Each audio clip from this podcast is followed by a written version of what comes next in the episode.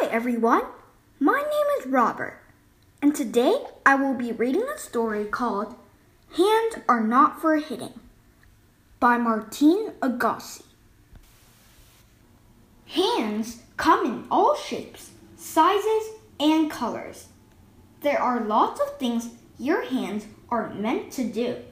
Hands are for saying hello.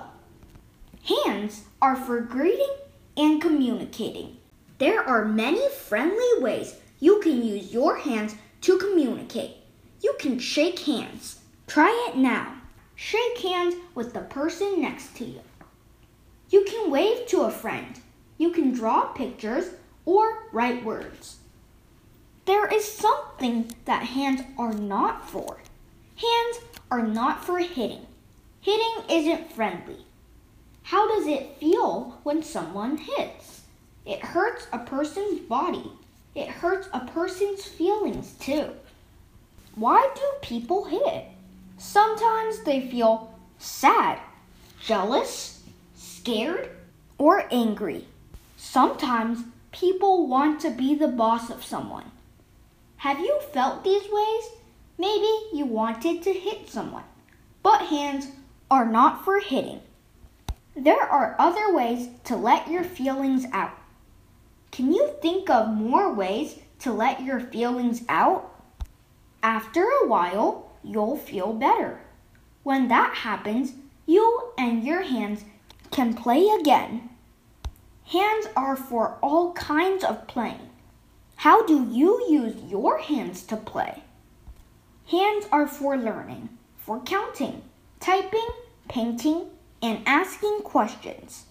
Hands are for making music for snapping, clapping, or tapping out a beat. Can you clap a beat? Give it a try.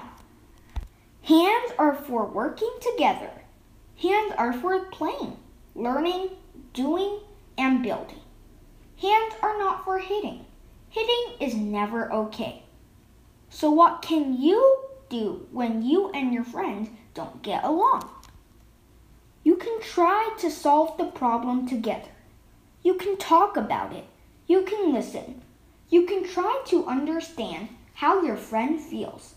Your friend can try to understand how you feel. You can think of ways to make things right. What if your friend yells, kicks, pushes, or hits? You don't have to fight back. You can walk away. You can find something else to do or someone else to play with, or an older person that can help. You can tell your friends hands are not for hitting, hands are for keeping safe. Think of all the ways your hands can keep you safe. Hands are for helping. There are many ways you can use your hands to be a helper. How do you make yourself handy? Hands are for taking care of you. They are for putting on pajamas, washing your face, combing your hair, brushing your teeth, and turning out the light at bedtime. What do you do to take care of you? Hands are for helping. Hands are for caring. Hands are for keeping you healthy and safe. Hands are not for hitting. Hands are for being kind and showing love. Go ahead, high five the person next to you.